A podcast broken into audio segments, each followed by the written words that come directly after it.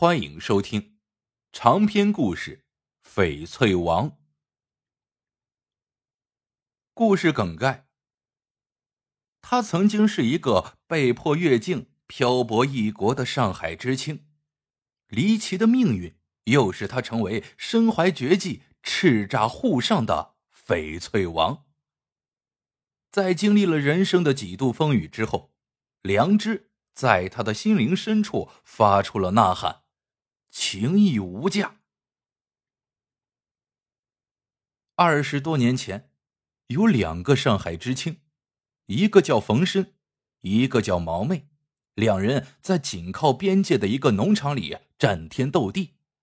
他们两个都属于黑五类子女，难以进工矿，前途渺茫，万念俱灰。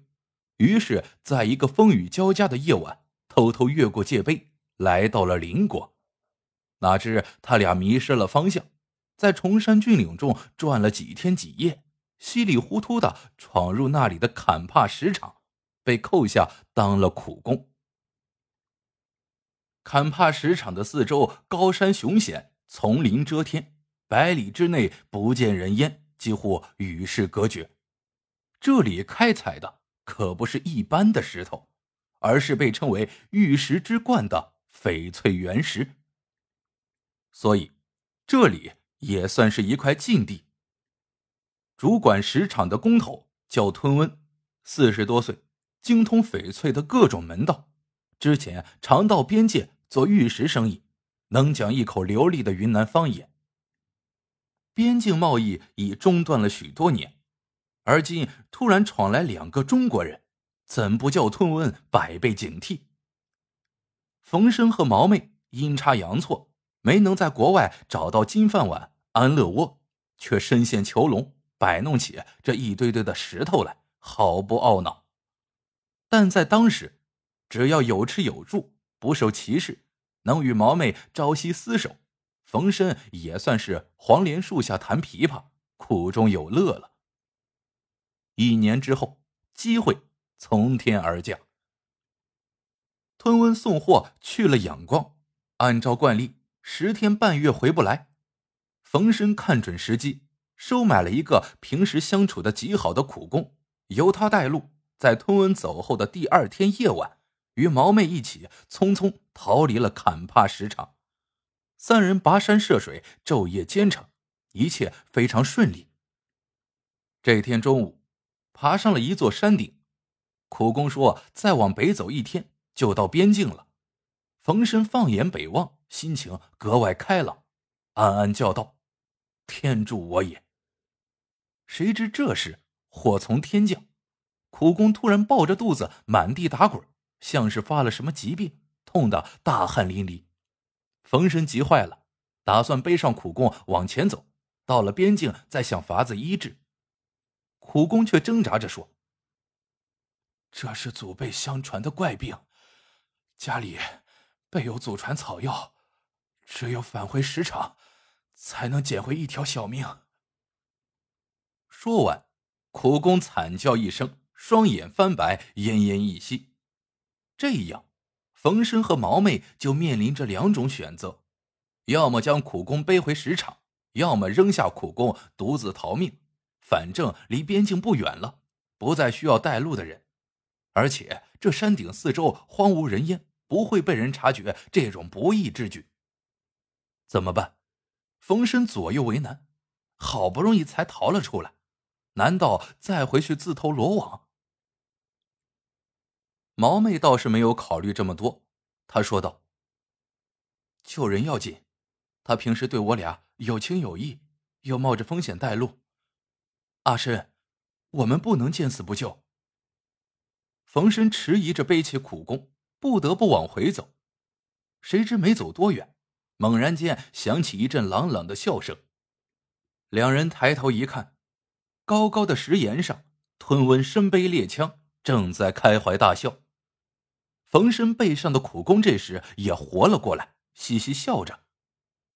冯生恍然大悟，吞温去仰光是假，设圈套是真，多亏呀听了毛妹的话，要不然可就掉进陷阱了。吞温站在石岩上，只吐了一个字：“好。”不用说，这些天吞温一直在后面悄悄护送，只是冯生不明白，这个老谋深算的家伙为什么这样做呢？回到石场，冯生忐忑不安，私自逃离，不知会被吞温怎么处置。谁知吞温一个命令。不再让冯生和毛妹去干苦活，调他俩去搞翡翠工艺品加工的技术活。这说明他们两个已经深受吞温的赏识。这样一来，冯生对翡翠毛石的剖切加工又有了更全面的了解。冯生悟性极高，他经常得到吞温的指点，一点就通，很快成为了行家里手。毛妹同样如鱼得水。经他加工的戒面、项链、手镯、耳坠等首饰特别精美，连吞温也拍手叫好。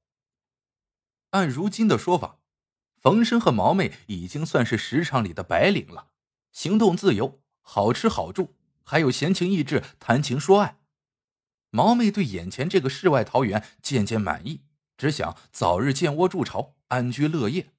冯生也不得不面对现实，安于现状。然而，就在两人准备操办婚事时，一件意想不到的事情发生了。这天，吞温办了一桌酒席，宴请冯生和毛妹。酒过三巡，吞温突然问道：“阿深，你还想回上海？”冯生一愣，问道：“回上海？你的意思是放我们走？”吞温一本正经的说：“对，放虎归山，不过有个条件。你先走一步，毛妹慢走一步。至于毛妹什么时候走，这就要看你的行动情况，完全由你来决定。”原来，吞温要冯生将一批翡翠原石送到上海，交给一个姓钱的珠宝商人。这批翡翠原石是吞温的私家货，而姓钱的珠宝商人是吞温的老关系，中断联系好多年了。其实，从两个上海知青闯入坎帕石场开始，吞温就一直在打这个小算盘，时时刻刻在暗中观察。那天，冯生买通苦工，带着毛妹逃离石场，其实全在吞温的掌握之中。经过那次考验。吞温得出两点结论：一，这两个上海知青不会对朋友背信弃义；二，冯申不会对毛妹变心负情。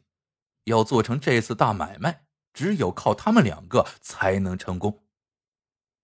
吞温接着说：“姓钱的收到货后，一定会想办法通知我。接到通知，我马上送毛妹走，而且。”给他一批同样价值的原石，这批石头足够你俩在上海操办婚事、安家立业。啊，还能回上海？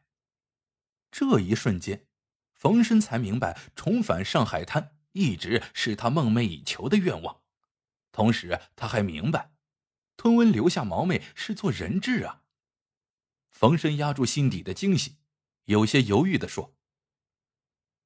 我得跟毛妹商量商量。一旁，毛妹连想都没想，当即表示同意，事情就这么定了下来。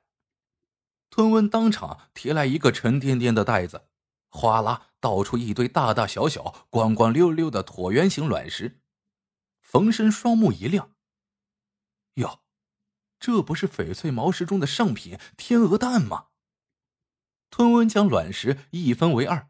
分别装入两个袋子，一袋交给冯生，一袋交给毛妹，说道：“这些石头是我多年的心血，从现在起，一半是我的，一半是你俩的，苍天作证，哪个不守信用，就叫他。”吞温抓起一只公鸡，一刀剁下了鸡头。冯生喝了鸡血酒，对着上天跪地盟誓，一定会信守诺言。天崩地裂，绝无二心。离别之夜，毛妹拿出两件她亲手加工制作的玉坠，一个是翡做的弥勒，一个是翠做的观音。这是毛妹精心准备的结婚信物。毛妹将观音给冯生挂上，将弥勒给自己挂上，含情脉脉的说：“阿深，我的命运交给你了。我相信你，等着你。”冯生紧紧拥着毛妹，说道：“毛妹，你等着我的好消息，最多半年，我们就会在上海见面，结婚，永远不会分开。”这一夜，情意缠绵，两人做了夫妻。几天后，冯生在吞温的亲自护送下翻山越岭，挥手作别，一个往东，一个往西，从此天各一方。来到国境，两人在界碑前依依惜别。半个月后，冯生拎着一袋卵石走出了上海火车站，一身衣服破破烂烂，如同进城乞讨的乡巴佬。他久望着火车站前面的“上海”两个字，如痴如醉，如梦如醒。半月前，自己还在异国他乡与荒山野岭为伴。此刻却已回到了阔别二十多年的繁华都市，冯申激动不已，在心里一遍又一遍的喊着：“大上海，阿拉冯申又回来了。”